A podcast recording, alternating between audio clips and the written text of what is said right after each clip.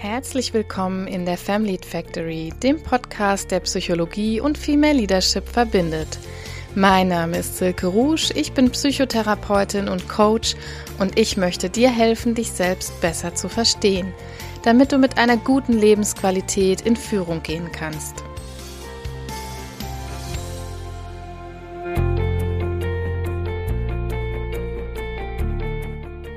Heute geht es um das Thema Verhandlungen führen.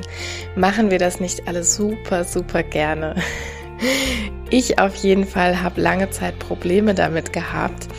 Ja, was ist die Ausgangslage beim Verhandeln? Ich bin in einer Interaktion und ich vertrete eine bestimmte Position. Ich möchte zum Beispiel mehr Gehalt bekommen, ich möchte ein Investment, möchte Aufgaben mit meinem Partner verteilen oder mit der Partnerin. Ich will vielleicht einen Rabatt für ein Kleidungsstück raushandeln. Punkt, Punkt, Punkt, Punkt. All das sind Verhandlungssituationen und mein Verhandlungspartner oder die Partnerin vertritt natürlich auch seine oder ihre Position. Er oder sie hat auch einen bestimmten Betrag im Kopf, den er mir geben möchte oder mein Kind hat auch eine gewisse Uhrzeit im Kopf, zu der es nach Hause kommen möchte. Von vornherein festhalten kann man also, viele Alltagssituationen sind Verhandlungssituationen. Und wenn wir etwas aushandeln, dann heißt das quasi automatisch, dass man sich auf Augenhöhe begegnen muss. Tun wir das nämlich nicht, ist es keine echte Verhandlungssituation mehr. Denn dann bestimmt zum Beispiel einer qua Autorität oder qua Machtposition den Ausgang.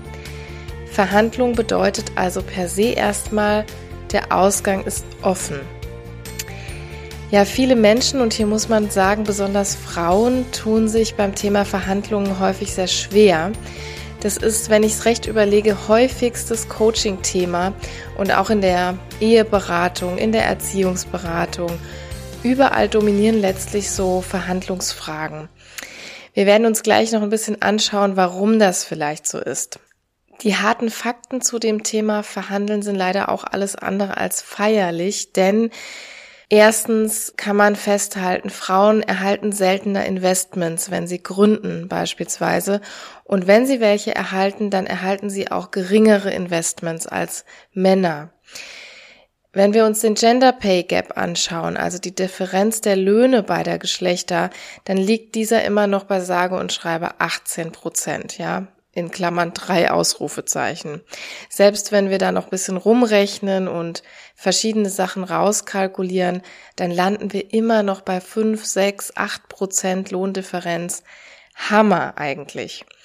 Und ganz generell, wir Frauen verhandeln einfach viel, viel seltener. Das zeigen zahlreiche Studien. Wir verhandeln seltener als Männer und das heißt, Frauen nehmen das, was sie angeboten kriegen, viel öfter als so von Gott gegeben hin. Ja, sie verhandeln also gar nicht um ihr Gehalt beispielsweise. Ich glaube persönlich, das sind Fakten genug, um sich diesem Thema mal anzunehmen und psychologisch auf die ganze Sache mal drauf zu schauen. Es gibt generell ja sehr, sehr viel dazu. Beiträge bei LinkedIn lese ich immer mal wieder oder Podcasts, Ratgeber, Literatur. Ganz, ganz viele interessante Dinge. Was ich in diesen Tricks und Hacks aber manchmal vermisse, ist tatsächlich, dass wir eine Psyche haben. Ne? Verrückt. Also wenn wir sagen, ja, in diesen Ratgebern höre oder lese ich oft so, du musst für dich einstehen, du musst den Wert deiner Leistung benennen und du darfst nicht locker lassen, du musst dir einen Minimalbetrag festlegen, du darfst nicht Gehaltserhöhung sagen, sondern Gehaltsanpassung etc. etc. Und das ist wirklich alles super, ne? alles wichtig und richtig, aber wir ignorieren dann total den Ursprung des Problems. Warum steht denn jemand nicht für sich ein? Warum nennt jemand da nicht seinen Wert? Warum traut sich jemand nicht, um eine Gehaltserhöhung zu bitten? All das sind so Fragen, und wenn ich mit Frauen oder auch Männern über dieses Thema spreche, dann habe ich da sozusagen immer ein bisschen ein Brett vorm Kopf, Berufskrankheit könnte man auch sagen, denn ich stelle sofort diese ganzen Warum-Fragen. Lasst uns doch deshalb in diesem Podcast heute mal ein bisschen anders auf das Thema Verhandlungen schauen und lasst uns mal schauen, was die Psychologie vielleicht dazu anbieten kann. Übrigens gibt es schon eine Folge hier im Podcast zu heiklen Gesprächen im Job, mit allerdings einem etwas anderen Fokus.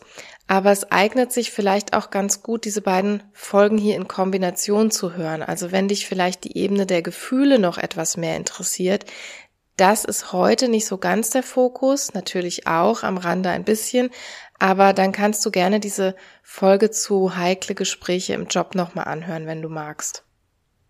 Ich habe heute insgesamt drei Impulse für dich und euch vorbereitet, die euch hoffentlich zu mehr Einsicht in die Thematik verhelfen können und dann über diese Zwischenstation natürlich aber auch dazu, an insgesamt mehr Verhandlungen auf Augenhöhe teilzunehmen und befriedigende Ergebnisse dort für euch zu erzielen.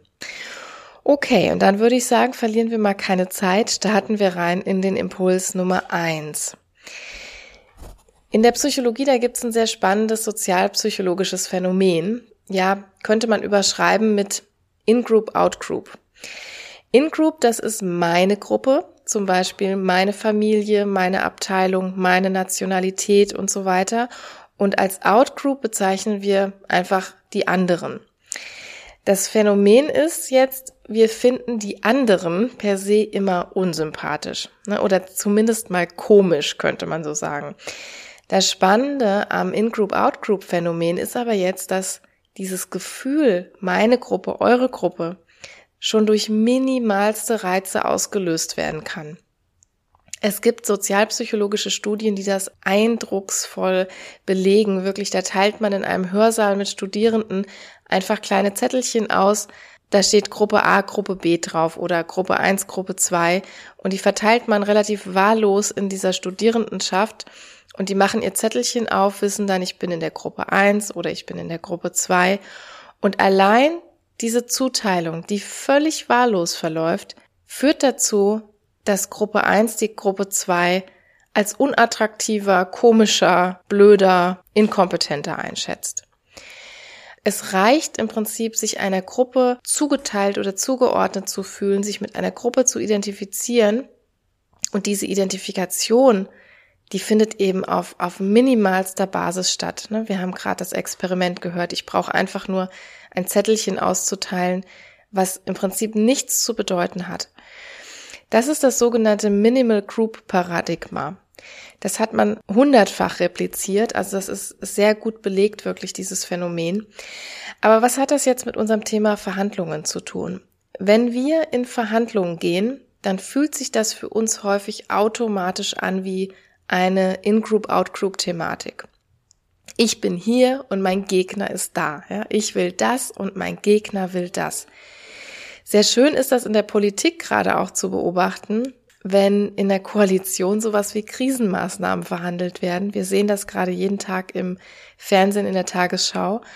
Eigentlich sind das dann keine Gegner, sondern Bündnispartner, für viele fühlt sich das aber an wie In-Group, Out-Group. Ne, die andere Gruppe ist doof, in Anführungsstrichen, egal welche Vorschläge sie macht, selbst wenn diese Vorschläge qualitativ gute Vorschläge sind. Alleine die Tatsache, dass sie zur anderen Partei, zur anderen Gruppe gehören, macht sie für mich unattraktiver. Und für unsere eigenen Verhandlungen bedeutet das, wir können mal versuchen, uns dieses Phänomens bewusst zu werden. Wenn VerhandlungspartnerInnen innerlich zu Gegnern werden, dann geht es selten noch um die Sache. Dann geht es eigentlich um Macht. Dann geht es um Profilierung. Dann geht es ums Gewinnen. Dann geht es mit den Kindern nicht mehr darum, welche Bettgehzeit ist eigentlich noch okay. Dann geht es darum, dass ich hart bleibe. Dann geht es nicht mehr darum, einen angemessenen Preis für etwas zu bezahlen. Dann geht es darum, dass ich die Verhandlung gewinne, in Anführungsstrichen. Verhandlung ist aber eigentlich ein Instrument, um eine positive Beziehung herzustellen. Beide Parteien sollen davon profitieren und beide sollen ihre Würde behalten. Und das erreiche ich nur, indem ich rauszoome aus diesem In-Group-Out-Group-Paradigma.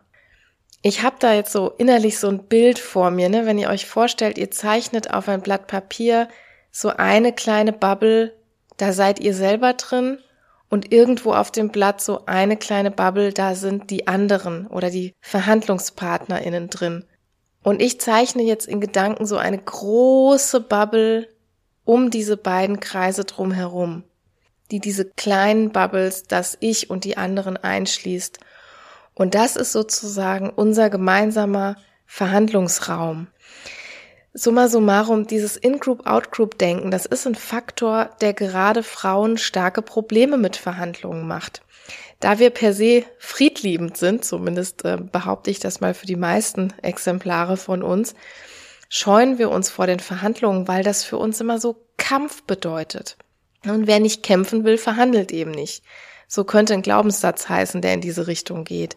An diesem Beispiel sieht man auch ganz schön übrigens, wie Glaubenssätze funktionieren. Ne? Je pseudologischer, desto besser. Also ein erster Impuls kann es deshalb sein, wenn du das nächste Mal in einem Verhandlungsthema steckst, rauszoomen, das Gegnerdenken versuchen aufzulösen und die Mission einer Verhandlung eher darin zu sehen, die Beziehung zwischen dir und deinem Verhandlungspartner zu stärken. Wenn du dich jetzt vielleicht fragst, hä, wie Beziehung stärken in der Verhandlung? Das ist etwas, das eigentlich automatisch passiert und zwar, wenn du dieses Gegnerdenken loslässt. Wenn du aufrichtig mit deinem Gegenüber verhandelst, egal ob das ein Kleinkind, ein CEO oder ein Business Angel ist, dann führt das dazu, dass der oder die andere sich gehört fühlt. Und wenn das der Fall ist, dann sind wir in Beziehung. Ganz automatisch. Also in Beziehung sein bedeutet nicht mehr, als gegenseitig den Wert der oder des anderen für sich zu erkennen.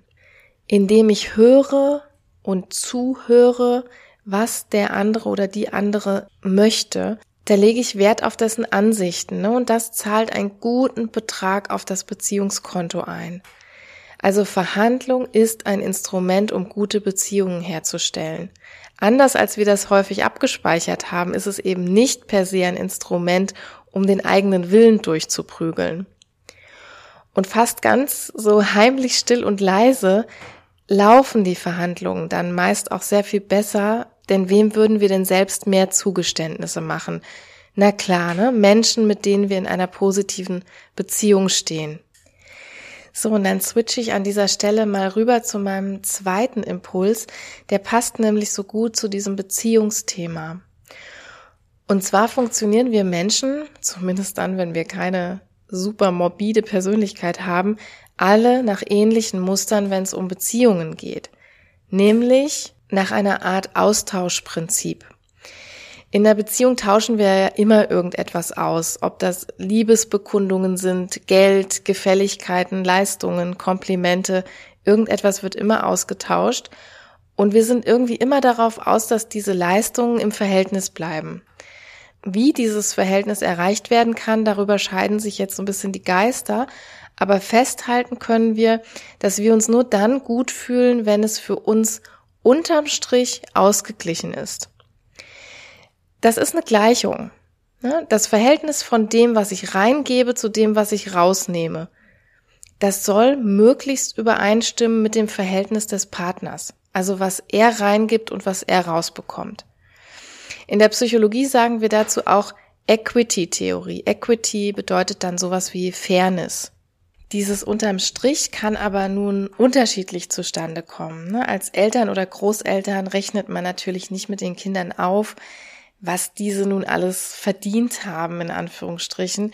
Oder in der Paarbeziehung, da läuft eigentlich ein permanenter Handel mit Beziehungsgütern ab. Zum Beispiel, ich putz die Bäder, du wechselst die Reifen, ne? so nach dem Motto. Das sind alles Beispiele, wie wir unsere Beziehungen unbewusst ausgeglichen halten. So, und jetzt drehen wir uns wieder hin zu unseren Verhandlungen. Hier stoßen wir zum Teil an unsere Grenzen, weil wir internal dieselben Kriterien für die Beziehung zu unserem Arbeitgeber oder zu unserem Kunden oder zu unserem Investor anlegen. Wie du mir, so ich dir sozusagen. Und an diesem Punkt, da sind besonders Frauen immer wieder total blockiert, weil sie so fragen, darf ich mir das rausnehmen? Schöne Formulierung übrigens auch, finde ich. Denn man könnte sich das Ganze auch wie ein Glas voller Murmeln vorstellen. Immer wenn wir etwas für die Beziehung geben, dann werfen wir eine Murmel ins Glas und manchmal bekommen wir was, dann nehmen wir eine Murmel raus. Und Frauen haben ganz, ganz häufig das Gefühl, dass sie noch nicht genügend Murmeln reingetan hätten, um irgendwas zu fordern. Wir haben eher so ein Gefühl von, ist doch schon ausgeglichen. Ich habe meine Arbeit gemacht, eine Murmel rein. Und der Chef oder die Chefin hat mich bezahlt, eine Murmel raus, ausgeglichen. Das klingt jetzt erstmal ganz vernünftig, aber unsere Psyche wäre natürlich nicht unsere Psyche, wenn die uns nicht manchmal auch an der Nase herumführen würde. Problem Nummer eins daran ist, wir schlampen leider etwas bei der Dokumentation unserer Murmeln, könnte man sagen. Wir tun ganz viele Dinge, für die wir uns gar keine Murmeln ins Glas werfen. Wir machen unbezahlte Überstunden. Wir sind an den richtigen Stellen loyal. Wir gehen außerhalb der Dienstzeit auf irgendwelche Netzwerkevents. Wir machen Zusatzausbildungen. Wir lesen Fachlektüre. Wir werben neue Fachkräfte an. Punkt, Punkt, Punkt. Wir machen lauter tolle Dinge, aber wir vergessen dafür die Murmeln einzuwerfen. Und dann sieht es am nächsten ersten nämlich genau folgendermaßen aus. Eine Murmel im Glas, eine nehme ich für meine Bezahlung raus und frage nach einer Gehaltsanpassung, kommt mir dann total überzogen vor. Aber ich habe ja eben nicht gegeizt und habe ja gesagt, es gibt zwei Probleme mit unserer Vernunftserklärung.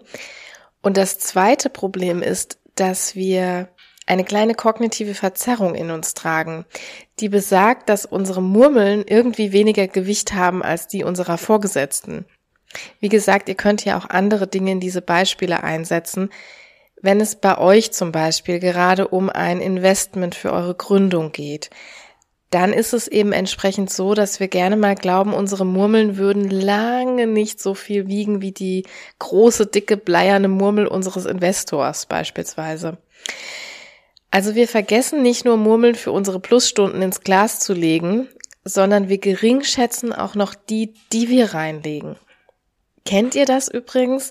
So, jemand hat gerade euren Rasenmäher oder euer Auto repariert oder jemand hat euch die Steuererklärung gemacht oder jemand hat euch einen französischen Text übersetzt oder euren PC von einem Virus befreit, you name it. Und ihr wart so dankbar. Ihr wart so dankbar, dass das jemand übernommen hat, der im Gegensatz zu euch wirklich Ahnung davon hat. Ich glaube, das kennt jede von uns, oder? Und dann sind da aber noch diejenigen, die das gemacht haben und die winken dann immer so ab. Ach, das war doch nichts Besonderes. Doch, will ich manchmal rufen. Ne? Du hast mir hier gerade den Hintern gerettet. Weil es dich gibt, habe ich zehn Stunden meiner Lebenszeit eingespart oder ich habe 500 Euro gespart, was auch immer. Wir neigen einfach dazu, das, was in unserer Expertise liegt, abzuwerten. Und jetzt kommt der Knaller, wenn uns das auch noch Spaß macht, was in unserer Expertise liegt, dann wollen wir dafür gar keine Entlohnung mehr haben am liebsten. Denn da versteckt sich ein weiterer Glaubenssatz drin. Arbeit muss schwer sein. Wenn Arbeit Spaß macht, dann ist es sozusagen gar keine richtige Arbeit. Wir tappen unheimlich schnell in diese Falle. Wir werten eigene Leistungen ab, weil wir sie für selbstverständlich erachten oder weil die uns schlicht Spaß gemacht haben. Wenn wir keine Probleme mehr mit Verhandlungssituationen haben wollen, dann dürfen wir aufhören mit dieser doppelten Buchführung. Du darfst anfangen, all deine Tätigkeiten für dein Unternehmen, für deine Partnerschaft, für dein Produkt und so weiter anzuerkennen und aus ihrem Schattendasein mal so ein bisschen rauszuholen. Wenn du magst, dann darfst du das auch gerne spielerisch lösen, indem du dir wirklich mal so ein Glas hinstellst und für jedes Plus mal was einwirfst. Also für alles, was du fürs Unternehmen, die Partnerschaft, das Produkt, die Gründung, was auch immer tust, was einwerfen in dieses Glas. Das können Murmeln sein, das können auch Streichhölzer sein, was immer du nimmst. Wenn du jemand bist, dem es hilft, sich das bildhaft vorzustellen oder sich das bildhaft vor sich zu sehen, dann mach das ruhig mal so. Ich sag dir, die Verhandlung wird sehr viel einfacher sein, wenn du innerlich mit einem vollen Glas Murmeln zum Chef oder zur Investorin gehst. Und bedenke natürlich auch immer das Problem Nummer zwei. Ne? Manche Dinge, die du tust, die verdienen einfach mehr als eine Murmel. Also wenn du Dinge tust, egal was das ist, dann reflektier innerlich nochmal für dich, welchen Wert, sprich welches Gewicht im übertragenen Sinne diese Dinge für die jeweilige Beziehung haben. Die Geringschätzung der eigenen Leistungen, das ist nach der Erfahrung mit meinen Klientinnen der häufigste Grund für ganz, ganz großes Leid. Also sowohl im Job als auch privat. Wenn du hier auch betroffen bist, wenn du häufiger so das Gefühl hast, nicht genug zu leisten oder nicht mehr zu verdienen oder gar nichts Nennenswertes zu tun und so, dann ist es an dir, dich darum zu kümmern. Na, denn die Sache ist die, wenn du das so lässt, dann wird diese Geringschätzung ausstrahlen auf dein ganzes Leben. Dann wirst du Probleme haben im Job, nicht fair entlohnt zu werden, dann wirst du in der Beziehung Gefahr laufen, ausgenutzt zu werden, dann wirst du es mit deinen Kindern zu tun bekommen, die sich irgendwie so sonderbar respektlos verhalten und dann wirst du weiterhin auch keine Investorinnen überzeugen. Denn du bist ja selbst gar nicht von deinen Leistungen überzeugt. Ich möchte zum Schluss zur Quintessenz dieses Impulses mal kommen, und zwar die Tendenz zu spüren, Beziehungen auszugleichen, ist völlig in Ordnung. Das ist sehr menschlich. Alles fein. Aber wenn wir die Gleichung auf unserer Seite immer mit so merkwürdigen Zahlen füttern, dann dürfen wir uns nicht wundern, wenn am Schluss nicht Equity rauskommt.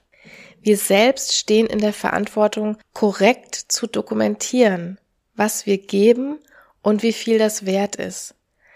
Ne, das können unsere Kinder nicht für uns tun und unsere Chefinnen auch nicht.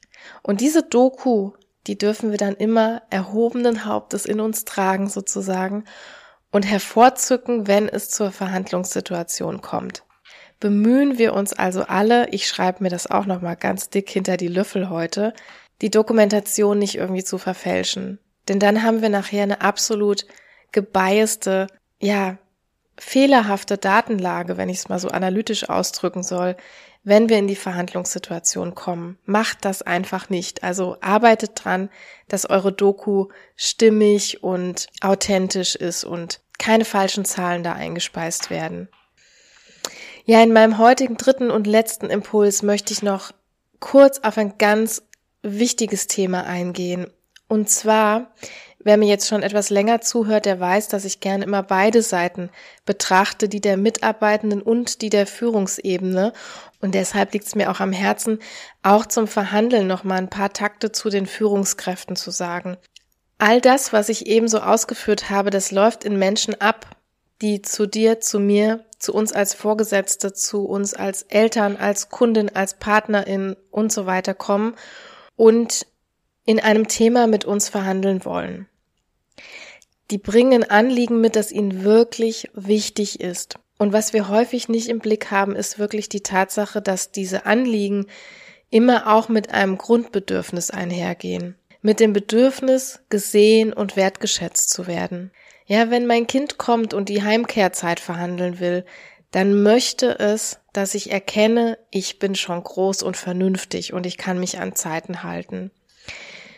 Wenn eine Gründerin zu mir als Investorin kommt, dann möchte die, dass ich erkenne, ich habe irre viel Schweiß und Tränen in dieses Projekt gesteckt. Ich habe echt viel reingepackt. Also alle Menschen möchten in ihren Bedürfnissen gesehen werden. Wenn wir jetzt an diesem sensiblen Punkt, der im Alltag übrigens gar nicht manchmal so anmutet, es ist aber ein ganz sensibler Punkt, wenn wir da jemanden sehr kühl abblitzen lassen aus Zeitdruck zum Beispiel oder weil wir einfach keine Lust haben oder sonst irgendeinem Grund, dann zerschlagen wir an diesem Punkt ein Stück Selbstwirksamkeitserwartung dieses Menschen. Das muss uns einfach nochmal ganz bewusst werden oder ich würde mich freuen, wenn uns das an dieser Stelle nochmal mehr bewusst wird.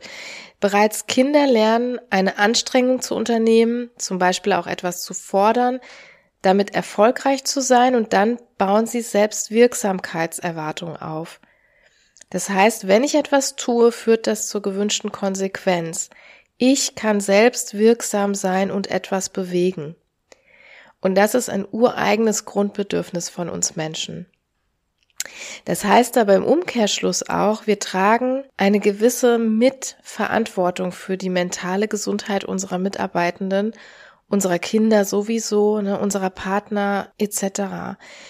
Das ignorieren wir manchmal ganz gerne, besonders so im Business-Kontext, Da habe ich es schon wirklich erlebt, dass Menschen einfach stehen gelassen werden oder dass sie einfach nur eine Mail bekommen, so liegt nicht im Budget zum Beispiel. Und an der Stelle nicht falsch verstehen. Ich bin gar nicht der Meinung, dass es diese objektiven Gründe nicht gibt. Manchmal gibt es Zeitdruck ne? und manchmal gibt es auch kein Budget für eine Gehaltserhöhung oder manchmal ist es kein Business Case, in den jemand vielleicht investieren möchte. Es geht lediglich darum, dass hier jemand nicht würdevoll behandelt wird. Wenn ich nicht möchte, dass Verhandlungen würdelos oder ohne die Zerstörung von Selbstwirksamkeit passieren, dann muss ich jemanden im wahrsten Wortsinne wirklich ansehen und anhören. Und dann muss ich die Argumente von jemandem hören, muss seine Leistung sehen und muss ihm oder ihr auch die Chance geben, das, was da ist, in den Ring zu werfen. Wenn ich das tue, dann kann ich wirklich ohne Bedenken auch die objektiven Gründe entgegenstellen, die ich ja vielleicht berechtigterweise habe. Wenn ich mich jetzt dazu entscheide, jemanden nicht anzuhören oder anzusehen und mir dafür etwas Zeit zu nehmen, was natürlich auch immer eine Variante ist. Ne? Wenn ich die Entscheiderin bin, dann kann ich mich aktiv dafür entscheiden, nehme ich mir diese Zeit oder nehme ich mir die nicht. Dann muss ich das sozusagen aber mit einpreisen. Also wenn ich einem Verhandlungspartner oder einer Partnerin beibringe, deine Anstrengung führt ins Leere, dann zahle ich damit auf ein sehr, sehr ungünstiges Konto ein. Nämlich auf sowas wie innere Kündigung, auf Frustration, auf passiv-aggressives Verhalten und auch auf sowas, ja, resignatives. Das mag für die ein oder andere jetzt recht dramatisch klingen, das ist aber in vielen Konzernen und Unternehmen leider Alltagsgeschäft. Na, an der Stelle vielleicht auch nochmal der Verweis auf meine Folge, die ich hier schon mal im Podcast auch geteilt habe, zu würdevoller Führung die sehr viel tiefer noch auf diese Thematik eingeht. Also wenn dich das näher interessiert, kannst du da gerne noch mal reinhören. Es ist aber eben auch in diesem Verhandlungsthema immer wieder die Frage, wie würdig führe ich, wie würdig behandle ich jemanden? Sehe und höre ich jemanden in seinem Anliegen? Also Hauptproblem ist, dass wir aus so objektiv nachvollziehbaren Gründen, die es ja wie gesagt immer geben kann, aus diesen Gründen heraus immer wieder die intrinsische Motivation und die Selbstwirksamkeit unserer VerhandlungspartnerInnen zerstören.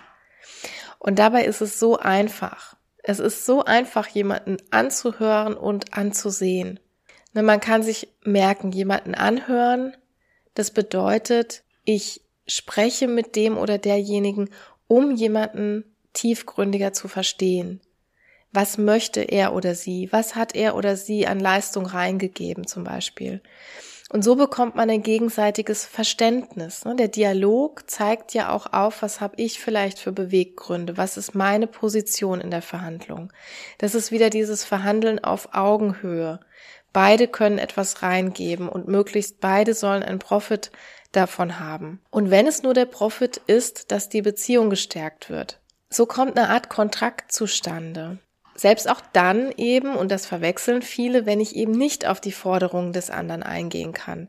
Ne, Verständnis heißt nicht gleich Einverständnis.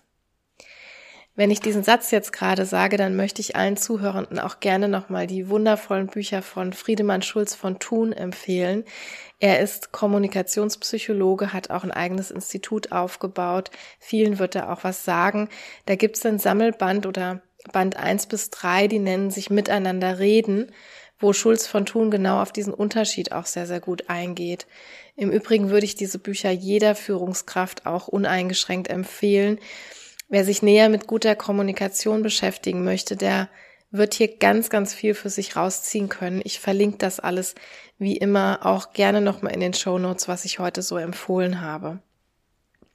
Also es ist dieses Triple von versuchen jemanden zu verstehen, dann bekomme ich Verständnis und das heißt aber nicht Einverständnis, das heißt, selbst wenn ich nicht auf die Forderungen des anderen eingehen kann, weil es irgendwelche objektiven Gründe gibt, dann stärke ich dadurch trotzdem die Beziehung und ich erhalte die Selbstwirksamkeit und die intrinsische Motivation des Mitarbeitenden oder des Gründers oder wer auch immer mit seinen Anliegen zu mir kommt.